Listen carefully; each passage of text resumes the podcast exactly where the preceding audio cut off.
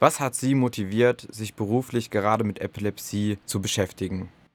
Bewogen hat mich dazu, dass ich, also auf, aufgrund meiner eigenen Erkrankung heraus, äh, in den 90er Jahren immer noch ähm, diese Krankheit äh, weggeschoben habe, verheimlicht habe vor anderen Menschen und selbst irgendwann zu der Erkenntnis gekommen bin, ich zu einer Untersuchung war im Epilepsiezentrum im Lobetal, in dem Wartezimmer, als ich dort saß, erstmals Informationsmaterial von, also Flyer von Selbsthilfegruppen und Bücher von Betroffenen gesehen habe ähm, und diese auch mitgenommen hatte, eben von diesen erfahren hatte, dass es äh, Menschen gibt, die sich äh, selbst aus dieser, diesen Ängsten heraus oder wie auch immer eine Öffentlichkeitsarbeit leisten, um eben andere Menschen aufzuklären, anderen Menschen Mut zu machen.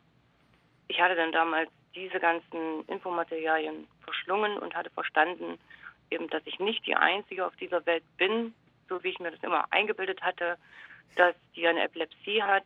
Äh, und mir wurde klar eben auch, dass ich nur frei von dieser Angst der Verheimlichung leben kann, wenn ich mich auch selbst dazu bekenne und auch andere Epilepsiekranke in meiner Umgebung, die es ja hier in, genauso gibt wie anderswo, was ich nie erwartet hatte, dann eben auch andere dazu aufmuntere. Das war für mich eben Ansporn, um selbst eine Selbsthilfegruppe hier zu gründen. Und dabei hat mir eben auch geholfen, damals der Paritätische Wohlfahrtsverband. In Zeit gab es damals noch eine Außenstelle direkt, ist heute alles in Halle konzentriert. Das war konkret die Frau Reinhardt, Birgit Reinhardt. Und ja, das war ein ganz wesentlicher Punkt. Ich muss dazu sagen, eine Gründung einer Selbsthilfegruppe ist nicht einfach. Es bedarf viel Geduld und Zeit, um Menschen dazu zu bewegen, zu seiner, zu seiner Gruppentreffen sich zu finden. Und für die Menschen, die noch nie andere Menschen mit Epilepsie kennengelernt haben, ist es immer ein großer Schritt, den Weg in eine Selbsthilfegruppe zu finden. Ja. ja, ich denke mal, das war so die Geschichte, weshalb ich überhaupt in die Selbsthilfearbeit gekommen bin. Ja, ich finde das total interessant. Ich, ich bin auch äh, Betroffener ähm, der Erkrankung und bevor ich die, also bevor ich äh, Diagnose bekam, kannte ich die Erkrankung auch gar nicht und fühlte mich ähnlich, dass ich irgendwie was ganz äh, Komisches habe, ähm, was irgendwie ganz äh, neu ist irgendwie oder und ähm, finde das total toll, dass sie sich da aktiv teiligen, dass anderen Menschen da auch geholfen wird. Danke. Wie laufen denn in der Regel die Gruppentreffen ab?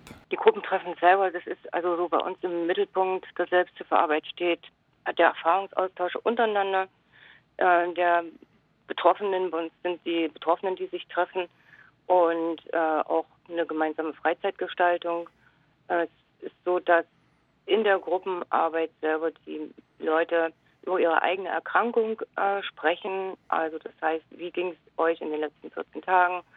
hat sich, wer hat einen Anfall gehabt, was für ein Anfall, was ist danach passiert. Und es wird auch über die Diagnose und Ursache und Form gesprochen und die verschiedensten Therapiemöglichkeiten. Natürlich in der Form, wir sind ja Laien und nicht als Ärzte, sondern können dann nur unsere Erfahrungen ähm, untereinander austauschen. Und ähm, was ganz für, für uns alle eben das Wichtigste mit ist, wie gehen wir damit um? Wie gehen wir im täglichen Leben damit um, um mit dieser Erkrankung, mit dieser chronischen Erkrankung gut leben zu können. Und wir sind auch der Meinung, man kann gut mit der Epilepsie leben, weil es gibt zwar notwendige Einschränkungen, aber meines Erachtens eine Erkrankung, sage ich immer wieder, wir sind krank für, für Minuten. Ja, und ähm, natürlich auch noch eine Phase danach. Aber danach kann ich wieder leben, genauso leben wie jeder andere. Und es gibt natürlich Probleme bei Epilepsie und Arbeit, bei Führerschein oder bestimmte andere Möglichkeiten, die wir im Moment nicht haben, aber die kann man dann gemeinsam austauschen. Was habt ihr für Erfahrungen gemacht? Wann kann man doch wieder eventuell einen Führerschein machen? Was für Arbeiten kann ich ausführen und was nicht? Und was hatte ich da für Erfahrungen dabei? Ja, das sind so die Probleme, die man bespricht, besprechen kann. Und ähm, aber es ist auch so, dass wir nicht nur die ganze Zeit über ja, Probleme in der Epilepsie sprechen, sondern äh, das weitet sich dann in alltägliche Probleme und aus, wo es dann eben doch wirklich locker über Geschichten, tägliche Geschichten geht, so dass wir eine relativ lockere Gruppe sind, die sich dann trifft und auch freut auf jedes Treffen. Ja, genau. Wovon berichten die Teilnehmenden da in der Regel? Also Sie haben jetzt schon angefangen, das Thema Führerschein ein Problem ist. Ähm, was sind vielleicht noch andere Dinge? Ja, andere, andere Dinge sind im Prinzip oftmals die ja, Medikamenteneinnahme, worüber wir natürlich überhaupt kein Urteil uns gegenseitig geben können. Es ist vor allem, dann wird verwiesen auf die Ärzte. So viele Ärzte haben wir ja nicht in unserer Umgebung. Die, ich sag mal, Epileptologen, ich sag mal, die Fachärzte der Fachärzte, die hm. Epileptologen, die noch ähm, eine Zusatzausbildung haben, ähm, dass man sich am besten dorthin begibt, um eine genauere Therapie erstmal eine genauere Diagnose zu erhalten, um nochmal das bestätigen lassen zu können, um dann eben noch eine bessere Therapie möglicherweise zu erhalten. Um, ja, das ist oftmals ein wichtiger Punkt. Da hinein spielt eine Unzufriedenheit, kann das sein, über, weil eben bei vielen eben doch die Hoffnung immer noch da ist, werde ich die Epilepsie doch los oder ich habe keine Ursache, man konnte bei mir keine Ursache feststellen und das ist immer so bei den Leuten, ähm, ein ganz wichtiger Punkt oder, oder ja, ich möchte gerne wenigstens einen Grund wissen und wenn das nicht da ist, also dann ist dann die Unzufriedenheit noch größer. Ja, ja. also es klingt jetzt vielleicht makaber bei jemandem, der einen Tumor hat und der weiß, woher die Epilepsie kommt, das ist noch ein bisschen anderer Fakt. Ja. Sie, Sie sind in Zeitz und mich würde da noch interessieren, kommen dann die Menschen aus der aus größerer Umgebung auch zu den Treffen? Ja, wir nennen uns ja direkt ähm, Selbsthilfegruppe für Menschen mit Epilepsie, deren Angehörige, Freunde und Interessierte in Zeit und Umgebung. Wir, für uns ist ähm, jeder offen und herzlich willkommen, der gerne, also der interessiert ist, kommen möchte und äh, der kann sich an den Gruppentreffen beteiligen. Es ist kein Zwang, bei uns Mitglied zu werden. Wer jetzt ja ein oder zweimal dabei sein möchte und sich interessieren oder, oder interessieren möchte und der kann das gerne machen, ohne jetzt unbedingt am Ende eben Mitglied in einer Gruppe zu werden. Ja, und das erleben wir manchmal. Es ist relativ selten, aber auf jeden Fall möglich. Ich finde das total gut, dass, ähm, dass es auch möglich ist, dass Angehörige teilnehmen können, weil aus eigener Erfahrung kann ich berichten, dass so ein Anfall zum Beispiel auch für Angehörige sehr mal sehr komisch sein kann und ähm, mhm. es da auch total gut ist, wenn Angehörige da aufgeklärt ja. werden können. Ja, ich denke auch, das ist ein ganz, ganz wichtiger Punkt, ein ganz wichtiger Aspekt, weil ich bin auch der Meinung, wie Sie, dass ich als Betroffener sage immer, die Angehörigen müssen mindestens genauso darunter leiden, wenn ihre Kinder oder Männer, Frauen diese Anfälle bekommen und sie mit Angst und Schrecken dann davor stehen und wissen im Moment gar nicht, wie kann ich besser helfen oder was ist diesmal passiert. Also eigentlich müssten die Angehörigen selber eine eigene Selbsthilfegruppe oder wie auch immer haben. Also ich denke mal, die sind auch sehr, sehr betroffen in dieser Situation. Ja. Ja, vielleicht ist das auch ein guter Umstieg zum, äh, zur nächsten Frage.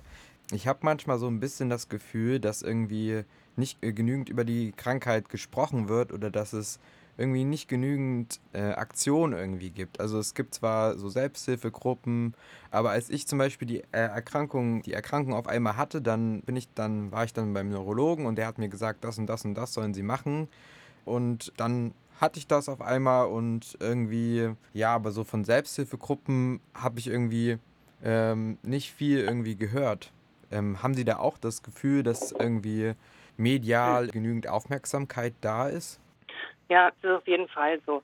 Also das ist, also es ist nicht so. Also ich sage es mal so, die Neurologen selber, das wissen wir, glaube ich, auch aus allen anderen medizinischen Bereichen, die haben einfach nicht die Zeit, äh, neben ihrer Diagnose- und Therapiestellung und Behandlung, sage ich mal, die Zeit, die sozialen Möglichkeiten äh, den Betroffenen in dem Moment äh, mitzuteilen und oftmals ist ihnen auch nicht bekannt, was gibt es für Möglichkeiten in der näheren Umgebung und was gibt es überhaupt für Möglichkeiten. Wir sind bemüht, in den, auch in den Ärzte, in den, in den neurologischen Praxen und auch vor allem in den Epilepsiezentren, die es ja gibt und äh, Ambulanzen, so viel wie möglich Infomaterialien bereitzustellen. Jetzt kommen wir schon auf die Deutsche Epilepsievereinigung ein Stückchen hin. Ja. Äh, es gibt eine Menge Informat Infomaterialien, die ähm, durch alle Richtungen des Lebens gehen, angefangen von Epilepsie und Arbeit, Epilepsie-Führerschein, Epilepsie und Sport. Also alle Bereiche durchdringen die, die wir versuchen an die Ärzte, wie gesagt, zu anbringen und zu versenden. Wir versenden das auch kostenfrei an jeden, der da Interesse dann hat. Und das ist ein Punkt, denke ich mal, wo wir versuchen, das Ganze zu unterstützen. Es gibt ja auch eine Mitgliederzeitschrift, die Einfälle nennen die sich, und wird vierteljährlich rausgegeben an die Mitglieder und die versuchen wir auch an die unter anderem an die Zentren zu geben, damit sich die Betroffenen erkundigen können, was ist in der zurzeit in der Therapie und Diagnostik los, was haben andere Betroffene geschrieben, weil da auch ein Erfahrungsaustausch mit drin steht von anderen Betroffenen, was ist passiert. Also das ist äh, eben, wie gesagt, auch eine Aufgabe in der Deutschen Epilepsievereinigung. Gibt es denn vielleicht konkret in Sachsen-Anhalt, wo man sich für Angebote, wo man sich an sich wenden könnte? Ja, es gibt Sachsen-Anhalt den Epilepsie-Landesverband Sachsen-Anhalt und der hat seinen Sitz in Magdeburg. Und das Angebot, also der Epilepsie-Landesverband ist Mitglied in der Deutschen Epilepsievereinigung und unterstützt auch die Deutsche Epilepsievereinigung, sodass auch manche Seminare durch den Landesverband durchgeführt werden können. Und der Landesverband organisiert aber auch eigene Vorträge. Man hat dort auch die Möglichkeit, sich beraten zu lassen. Es gibt telefonische Beratungsmöglichkeiten. Die stehen jetzt im Internet, kann man sich kundig machen diese bisher angesprochenen Selbsthilfegruppe oder Landesverband oder Deutsche Epilepsievereinigung sind auch alle im Internet zu finden über die einzelnen Webseiten. Wer da googeln möchte, der findet die auch und kann sich da noch näher kundig machen. Was wünschen Sie sich in Sachen Aufklärungsarbeit oder Vernetzungsarbeit für die Epilepsie vielleicht noch? Also ich wünsche mir in erster Linie natürlich, dass äh, die Epilepsie viel mehr in die Öffentlichkeit, also die Aufklärungsarbeit viel mehr in die Öffentlichkeit gerät. Ich habe erfahren oder in den letzten Wochen oder, oder Monaten auch erfahren, dass viel, viel Unwissenheit einfach bei den Menschen besteht oder bei vielen Menschen besteht und dass aber das so viele immer angenommen haben, sei ein großes Tabuthema noch unter anderem ist sicherlich auch noch vorhanden, aber es ist eher eine große Unwissenheit über die Erkrankung, aber die Menschen wollen eher eine Aufklärung haben. Sie wollen eine Aufklärung über diese Erkrankung und was können wir tun. Es ist natürlich immer eine gewisse Angst da bei den Menschen, die sich damit gar nicht auskennen, begründet darauf, dass das Erscheinungsbild eines großen Anfalls immer irgendwas Erschreckendes hat und in dem Moment niemand so richtig weiß, was ist das, was können wir tun. Oder sie sind froh, wenn sie darüber aufgeklärt sind und darüber dann auch aufgrund dessen dann auch entsprechend handeln können, wenn die erste Hilfe bekannt ist.